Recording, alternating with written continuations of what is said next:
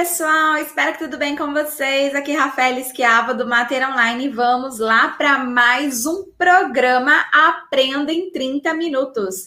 Todas as sextas-feiras eu venho aqui com um tema de aula para vocês que dura aproximadamente 30 minutos aí. Então, seja muito bem-vindo, muito bem-vinda para essa aula que nós vamos iniciar agora. E o tema da nossa aula de hoje é Sou psicólogo, sou psicóloga, não atuo na área, mas quero investir na clínica agora. Então vamos falar um pouquinho sobre esse assunto que eu julgo ser bem interessante, porque nós temos muitos psicólogos e psicólogas nessa situação. Existem muitos profissionais que já são formados há alguns anos, por um motivo ou outro, não é, realizaram aí o, o sonho de trabalhar com a psicologia por um motivo ou outro, às vezes abandonaram né, a, a profissão de psicólogo para é, trabalhar em outras, outros espaços, outras questões, né? E ficaram ali guardando: olha, um dia eu volto para a psicologia, ou um dia eu inicio o meu trabalho na psicologia.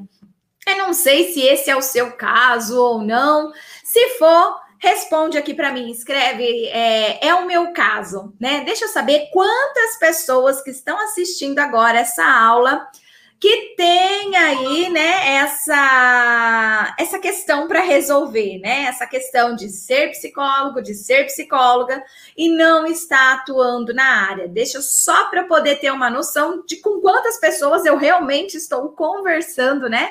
E que essa aula aqui faz algum sentido. Aqui a Lávia está falando que a, Lívia está falando que é o meu caso, show.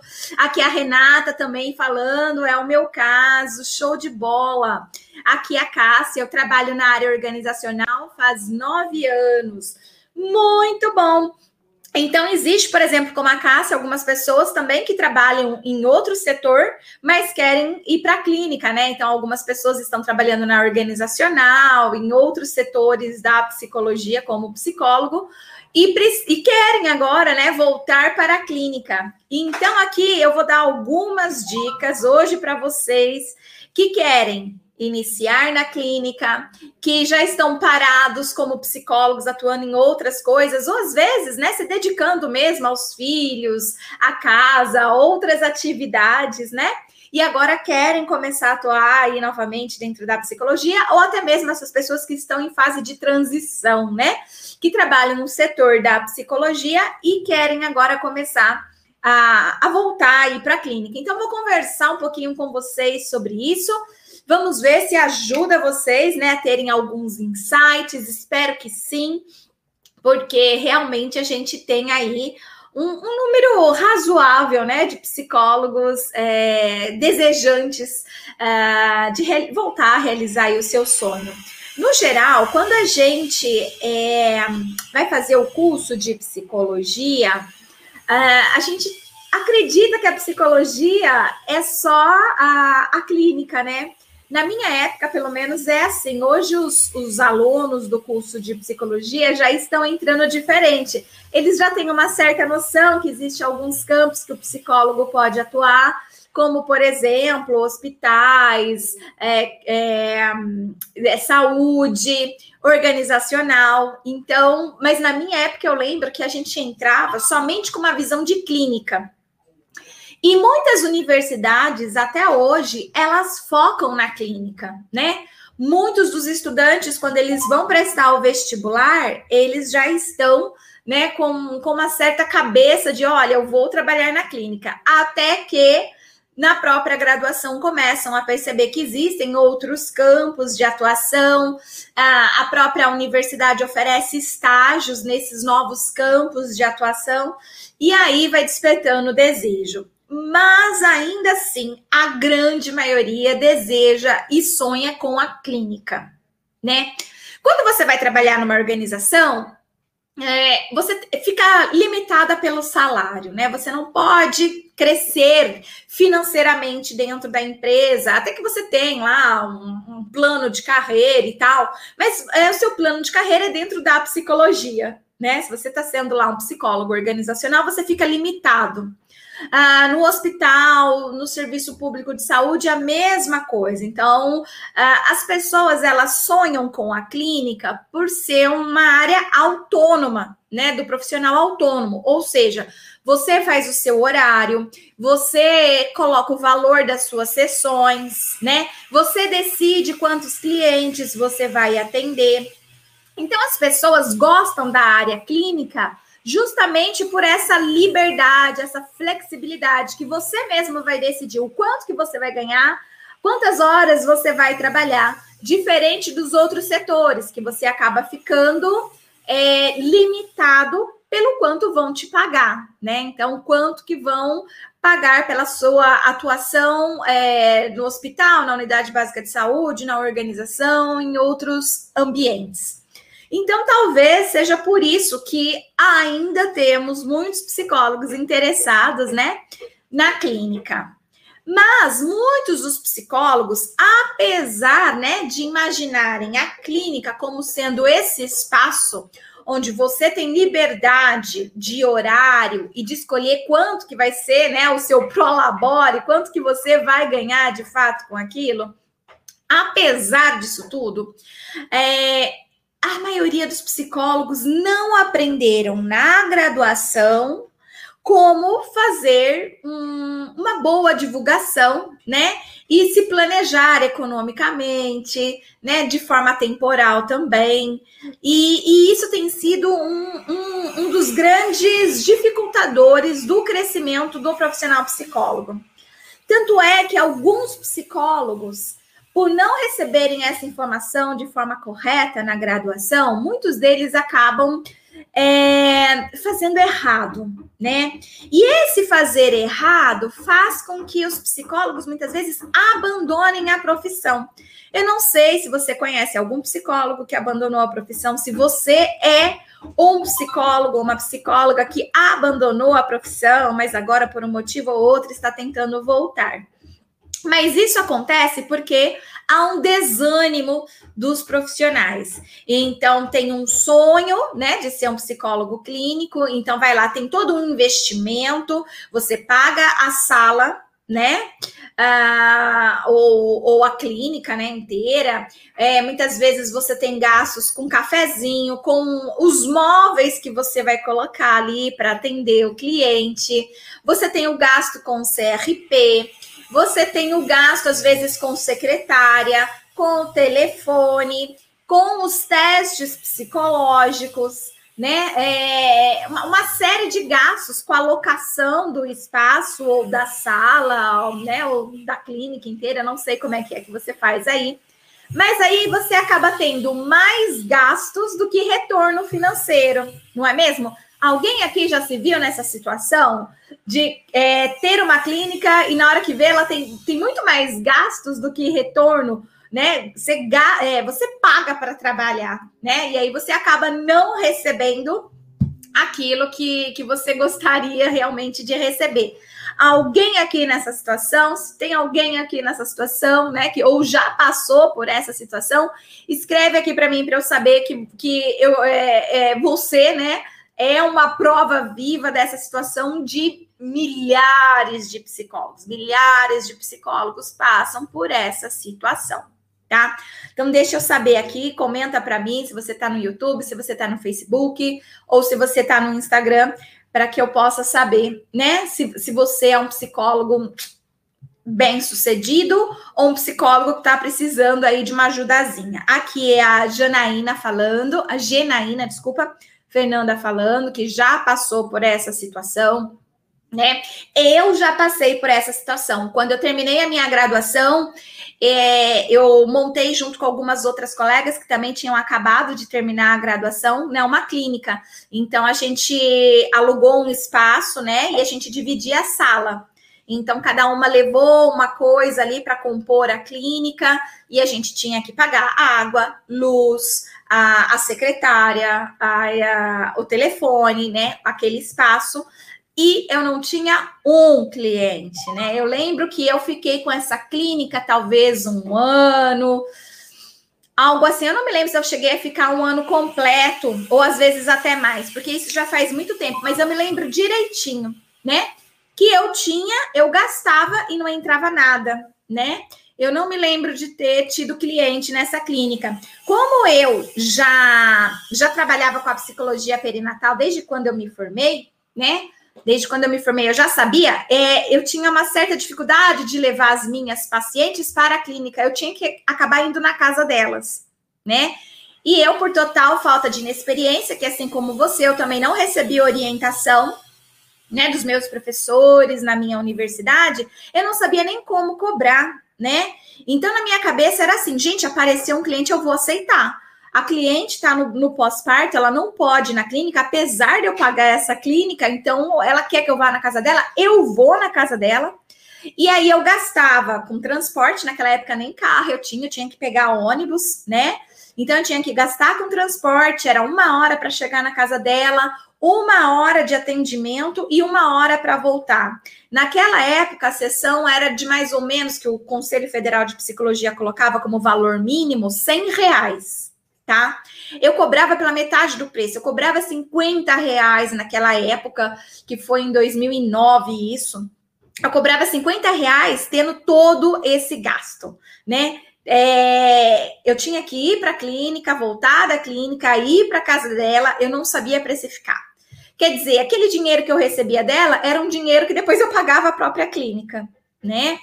Então, assim, talvez vocês tenham passado por isso também. Eu passei por isso. E nós vamos conversar agora nessa aula, então, para que a gente possa tentar organizar, né, a nossa cognição uh, de forma que a gente consiga, então, uh, pensar como em estratégias de como, né, já que eu quero voltar para a clínica, né, quero investir na clínica agora, como fazer isso já de forma certa, correta, né? Ou pelo menos com menos erros, né? Os erros eles sempre vão existir. Até hoje eu erro aqui, por exemplo, no, no, nessa, nessa estrutura de mater online. Então, assim, os erros eles vão acontecer. E eles são importantes porque eles é, oferecem para nós aprendizagem. O problema é errar e não aprender com erro, não é verdade? Então, por mais que eu for falar coisas aqui para vocês, são conselhos, orientações para que vocês errem menos, tá? Mas os erros, é, é, é, nenhum plano sobrevive ao campo de batalha, então vocês, ao irem para o campo de batalha, vão encontrar as suas próprias dificuldades, né? Individuais aí que vocês vão superando. Mas vamos lá. Se você conhece alguém que deveria estar aqui assistindo essa live, essa aula, convide essa pessoa, coloque ela aqui para assistir junto com você também aquele é seu amigo, aquela sua amiga psicóloga, psicólogo que vai voltar para a clínica ou que vai começar na clínica e você considera que deveria estar aqui, então chama. As pessoas às vezes perguntam: essas lives ficam gravadas aqui, Rafaela, no Instagram, no Facebook, no YouTube? Não, não ficam disponíveis para vocês, tá bom? É, se você ainda não está na nossa comunidade do Telegram chamada Profissionais em Ação, vale a pena você entrar.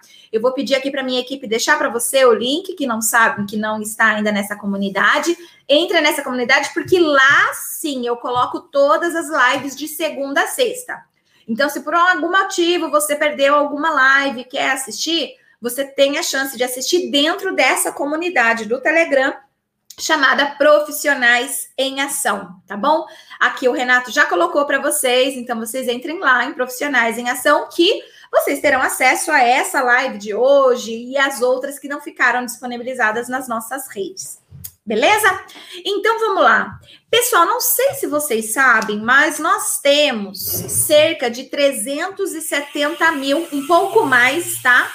De 370 mil psicólogos cadastrados no Conselho Federal de Psicologia, que tem CRP, que pagam o seu CRP um pouco mais de 370 mil. No entanto, é muita inocência da nossa parte acreditar que todos os psicólogos do Brasil atuam de acordo com a ética. Existem sim psicólogos que estão atendendo na clínica também sem pagar o CRP. Alguns acabam usando, inclusive, ó, sou terapeuta, sou coach, coloca outras nomenclaturas para se livrar de pagar o CRP, tá? Isso existe. A minha recomendação é que você pague. Ah, Rafaela, mas eles não fazem nada pela gente, eles nem mesmo fiscalizam. Gente, é ético que a gente pague o conselho, né, de psicologia. Então, eu recomendo que sim. Por mais é, triste que seja, né, algumas regiões aí ou reclamações que nós temos, eu aconselho, né, que se, que se pague. Mas, enfim, o que, que eu quero chamar a atenção de vocês? Nós temos mais de 370 mil psicólogos que pagam CRP. Mas nós temos também uma boa parte que não pagam CRP. Então é uma fantasia você entrar lá no site do CRP e acreditar que só existem 370 mil psicólogos no Brasil. Isso é uma fantasia. Você que está aqui assistindo essa live e quer começar a trabalhar com a clínica, há uma altíssima probabilidade que você é psicólogo e não está pagando CRP. Por quê? Porque nesse momento você é mãe, você é dona de casa, você trabalha em outra área que não tem nada a ver com a psicologia, ou às vezes você até atua numa área de psicologia, mas que não é privativa do psicólogo, portanto você não precisa CRP, ou às vezes você tá também ali, né, nessa ideia de boicotar o CRP, até atende na clínica e não paga. Então, nessa live aqui, tenho certeza que existem pessoas que são psicólogos com diploma de psicólogos e que não têm CRP nesse momento, seja por diversos motivos. Então, se só aqui nesse número pequeno de pessoas, digamos assim, nós estamos com quase 60 pessoas online, somando Facebook, Instagram e YouTube, quase 60 pessoas online. Eu vou chutar que no mínimo cinco ou seis, pode ser até mais, mas no mínimo cinco ou seis pessoas aqui não pagam o CRP porque não estão trabalhando diretamente com a psicologia ou qualquer outro motivo, tá bom? Então, o que, que isso significa? Que nós temos uma metade pagando CRP e uma outra metade não pagando CRP, tá? Além disso, a gente tem que colocar aí na nossa conta os novos psicólogos. A cada ano, 29 mil psicólogos são formados, né? Eles solicitam o seu, o seu conselho, né? O seu CRP e leva aí alguns meses até, de fato, eles receberem a sua carteirinha e poderem atuar. Então, imagine aí que nós temos cerca de 30 mil psicólogos que acabaram de se formar e estão aguardando o seu CRP também tá? Então, o que, que eu quero dizer com isso para vocês? Que é muita gente, né? Não é só os 370 mil, que já é muita gente. A gente tem cerca aí de outros 350 mil psicólogos formados sem CRP, tá? Então, quase um milhão de psicólogos, quase um milhão de psicólogos né, no Brasil. Ok? Então, assim, a gente tem que pensar nisso. A maioria dos psicólogos trabalham onde? Gente, a maioria está dentro do hospital. A gente tem hospital, assim, demais no nosso país e todos eles, né, bem humanizados e por isso todos eles têm um psicólogo trabalhando? Não, não é nos hospitais que a maioria dos psicólogos estão atuando, não é verdade? Então, eles estão no serviço público de saúde. Nós temos governos maravilhosos em todo o país, todos eles se preocupando demais com a saúde mental da população. Então, contrataram vários psicólogos e colocaram nas unidades básicas de saúde. E aí, esses psicólogos eles dão conta tranquilamente de toda a demanda que o sistema de saúde tem para cuidar da saúde mental da população? Você também sabe que a maioria dos psicólogos também não estão, né, nos serviços públicos de saúde. Ah, mas então eles estão nas organizações. Nós temos vários gestores bem humanizados e conscientes da importância do psicólogo para trabalhar com a saúde mental do trabalhador. Então, todos os psicólogos, a grande maioria, está nas organizações do nosso país? Também não. E eu poderia aqui ficar falando de outras áreas, né? A psicologia escolar, por exemplo. Nossa, há quantos anos, né, os psicólogos escolares estão, né, dentro das escolas, né? Nem foi agora, o ano passado, que surgiu uma lei que, que o psicólogo agora precisa de psicólogo dentro da, das escolas e tal. Nem surgiu agora, né? Pessoal, a maioria dos psicólogos não estão nesses campos. Uma boa parte deles estão. Então, a gente pega uma parte dos psicólogos e a gente vai encontrar eles nas organizações, na saúde mental, na saúde pública, nos hospitais, no esporte, no trânsito, né? E outros espaços. Uma parte. Mas o grosso, gente, o grosso tá aonde? Onde vocês acham que está o grosso? Estão nas clínicas. A maioria dos psicólogos do nosso país, o grosso, está trabalhando na clínica. Portanto, você que quer voltar para a clínica ou que quer iniciar na clínica ou que quer deixar o ambiente que você está em investir na clínica, presta atenção no que eu vou contar aqui para você, tá? Presta atenção. Por quê? Ah, a gente quer ir para a clínica, lembrando, porque a gente tem lá uma crença de que na clínica eu vou trabalhar na hora que eu quero e vou poder cobrar quanto eu quero. Só que a realidade ela é outra.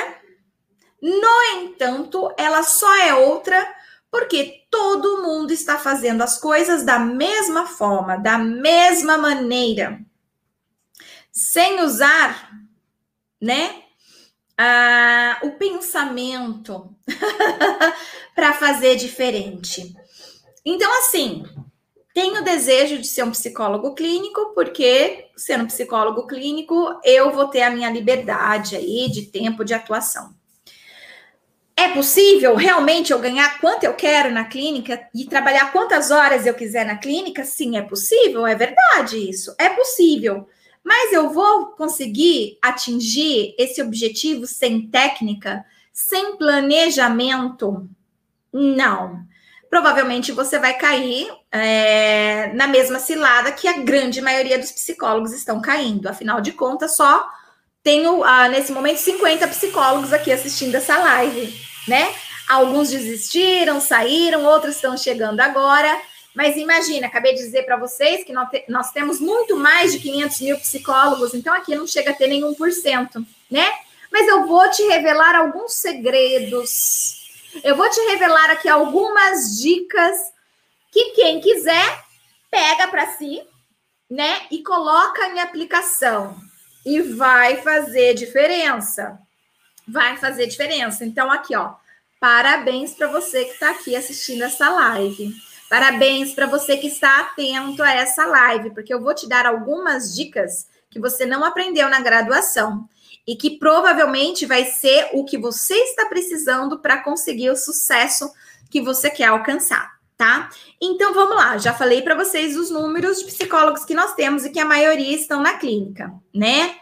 É, e, e aí, a gente tem é, que pagar clínica, né, funcionário, cafezinho, uma série de coisas que vão trazer mais gastos para a gente, né, do que retorno financeiro. Então, olha só, uma das primeiras coisas que eu tenho para falar para você é o seguinte: se você agora vai investir na clínica, não comece da forma errada. O que, que é começar da forma errada? Começar da forma errada é você abrir uma clínica e ser generalista. É começar da forma errada.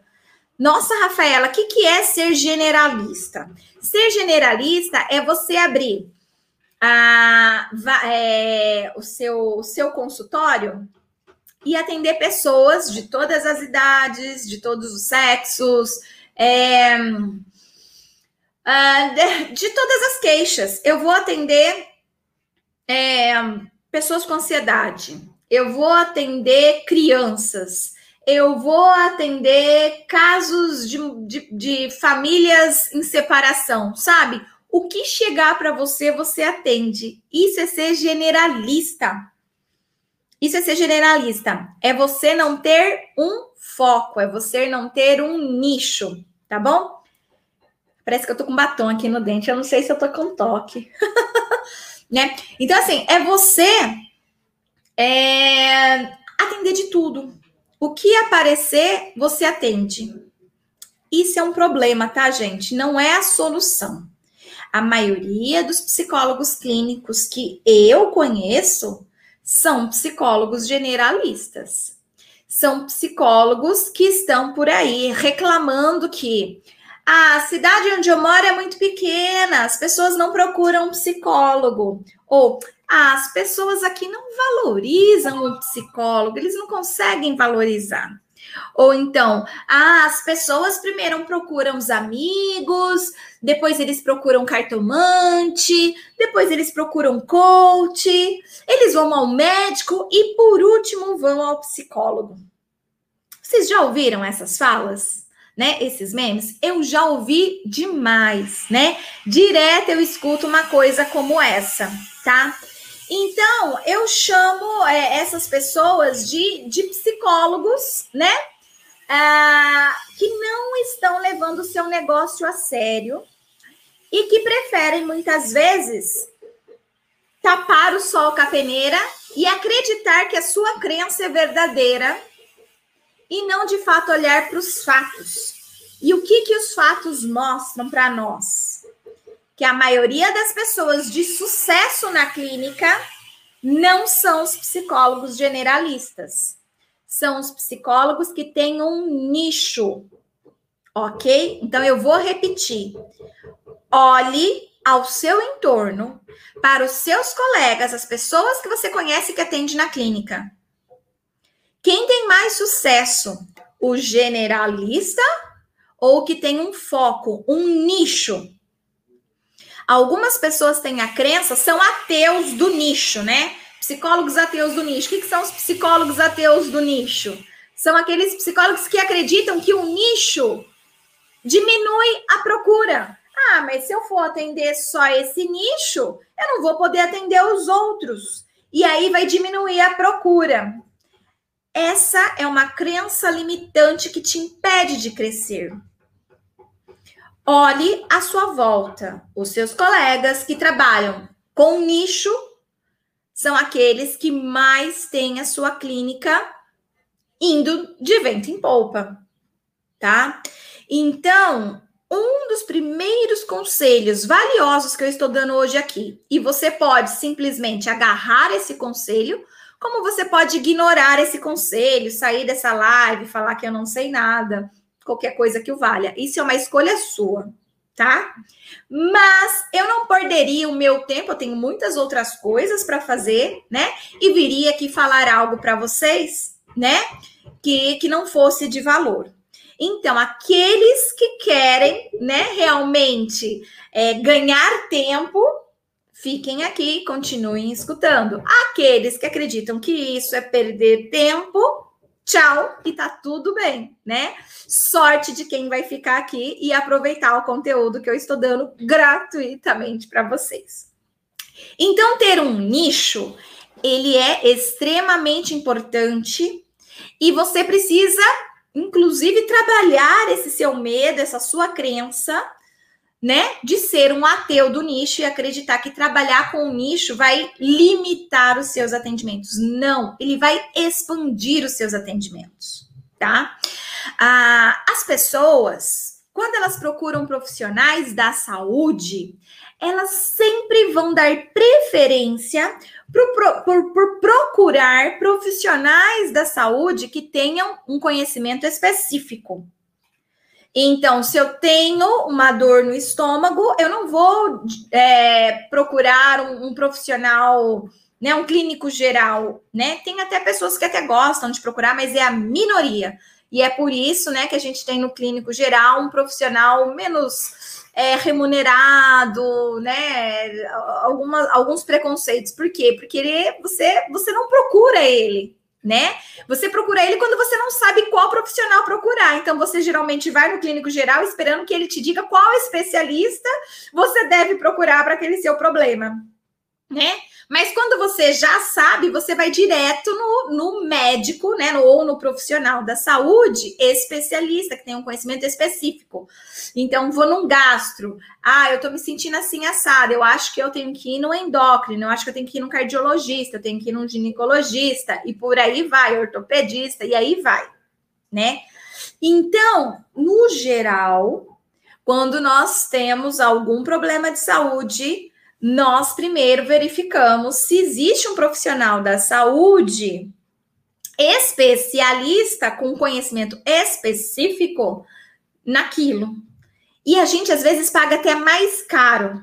As pessoas pagam, na maioria das vezes, mais caro para ser atendido por um profissional que tenha conhecimento específico sobre aquele assunto, né?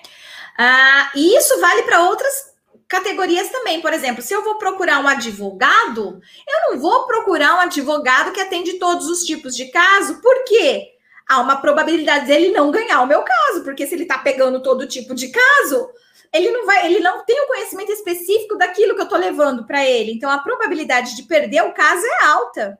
Então eu vou pagar mais para um advogado que tem um conhecimento específico justamente na área que eu preciso dele. Por quê? Aumentam as chances da minha causa ser ganha. Percebe, pessoal? A psicologia é a mesma coisa. É a mesma coisa. Eu vou procurar um profissional da psicologia que tenha um conhecimento específico naquela área que eu preciso, da minha queixa. E o que, que acontece? Como as pessoas, é, os, a maioria dos psicólogos não tem nichos, a maioria dos psicólogos atendem tudo, o que, que a gente educou os nossos possíveis clientes? Como que hoje os nossos possíveis clientes é, nos procuram, nos veem? Fomos nós mesmos que criamos isso. Hoje, os nossos potenciais clientes, eles perguntam preço. Ah, você está cobrando muito caro. Eu vou no outro que é mais barato. Ah, você não atende plano de saúde. Eu vou no outro que atende plano de saúde. Por quê? Nós educamos a população que qualquer for o problema dele, a gente resolve, a gente dá conta. Então, já que qualquer um serve, então eu vou no mais barato. Não é verdade? Para que que eu vou gastar dinheiro, né? Com alguém, sendo que eu posso pagar mais barato. Nós educamos. Hoje tem cliente que quando você coloca valor, ele diz assim para você: olha, mas é, não dá para fazer de graça, porque tem muito psicólogo atendendo de graça aí. Tem que pagar, verdade? Tem que pagar? Ai, eu não sabia que tinha que pagar. Com certeza você já ouviu o cliente te pedindo atendimento, falando: olha, eu não tenho condições, você não me atende por caridade? Muita gente faz isso porque nós educamos a população dessa forma. Ninguém liga para médico falando: dá para você me atender por caridade? Ninguém liga para médico e fala para ele: olha, ah, você está cobrando muito caro, eu vou em outro, eu vou em outro médico porque o seu valor é muito caro. Tá? Ninguém faz isso com médico, né? Ninguém chega num, num advogado e fala para ele: é, ah, você não vai atender de graça? Ah, mas eu achei que você fosse atender de graça. Não, mas é o meu caso é importante. Você tem que fazer isso de graça para mim, ou, ou, você tem que cobrar bem menos do que você está cobrando. Gente, fomos nós que educamos os nossos clientes para fazer isso com a gente.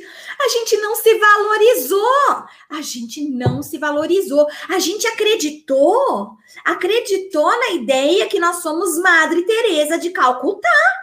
A gente internalizou isso. Quer dizer, as pessoas vão na loja, né? E ninguém pega uma blusa e fala assim: "Ah, vou pôr aqui, ah, gostei". E sai daí, ah, mas tem que pagar? Tem que pagar essa blusa? A, a gente educou os nossos clientes para faltarem e não nos avisar. Educamos eles para eles faltarem, nós não cobramos as consultas deles. Educou a gente para eles é, pagarem por mês e, e, não pagar, né? Eles vão lá e não, mês que vem eu pago, mês que vem eu pago, e você está atendendo a pessoa três meses e não recebe. É impressionante como que a gente não se posicionou, né? Como que a gente é, é, não valoriza nós mesmos. Precisamos valorizar a nossa profissão, gente. Ninguém aqui vai para o inferno se colocar o, o preço, o seu valor para atender o cliente. Se o médico não vai para o inferno, por que, que o psicólogo vai para o inferno por causa disso? Acorda, acorda, gente. Tá? Então precisamos ter nichos. Precisamos ter nichos, porque a pessoa, quando ela for procurar o psicólogo, ela vai sacar, né? Que o psicólogo generalista não é o psicólogo que ela tem que procurar, porque esse é o profissional que eu vou colocar aqui entre aspas, ruim. Por quê? Porque ele foi preguiçoso, não focou em um conhecimento específico para ofertar para aquela pessoa. Ele atende, né, baseado só na, na, na, na sua abordagem. Agora, quando a gente começa a se posicionar e começa a gente ter nichos, as pessoas vão começar a procurar nós por isso, né? Não, eu vou naquele psicólogo porque ele é especialista em atendimento de criança. Eu vou naquele outro porque ele é especialista em atendimento de depressão. Eu vou naquele outro porque ele é especialista em atendimento de gestantes e mulheres no pós-parto, que é o caso da psicologia perinatal. Por que é que as minhas alunas estão bem na clínica, estão crescendo com muitos clientes? Por que é, gente? Porque elas focaram no nicho. É por isso que vocês vêm assistir minha, as minhas lives aqui com as minhas alunas e vocês escutam elas falando: a minha clínica está indo muito bem. Ah, eu tenho mais de 85% de, de, de clientes na perinatalidade né? Ah, hoje eu faço o meu horário. Gente, é porque elas nicharam, elas estão num nicho, num foco. Elas se comunicam com os seus clientes de forma mais assertiva, diretiva. E como essas gestantes agora, elas precisam de atendimento, elas não procuram mais o psicólogo generalista, elas procuram direto o psicólogo perinatal. Então, se você quer voltar para a clínica, um do, das, dos principais pontos é você ter um nicho. É um nicho.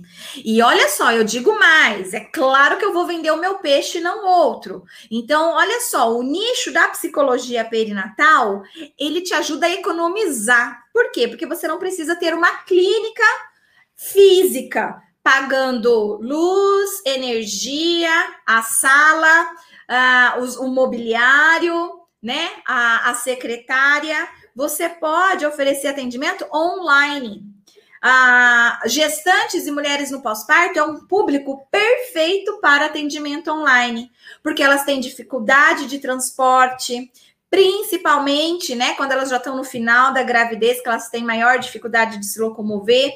No pós-parto, elas têm dificuldade de encontrar alguém para ficar com o bebê. E se ela tem que levar o bebê, é um transtorno, porque ela tem que dirigir, colocar mala, um monte de coisa. Então, é um público perfeito para o online, te ajudando ainda a economizar com isso. Então, o que, que você vai precisar? Pagar o Zoom né? Por exemplo, você não vai precisar pagar, né? É claro que você vai ter energia e água também aí da sua casa para pagar e separar, né? Isso aqui é do meu consultório, né? Da, do espaço onde eu atendo aqui na, na, no escritório da minha casa, e isso aqui é realmente a conta de água e luz da minha casa.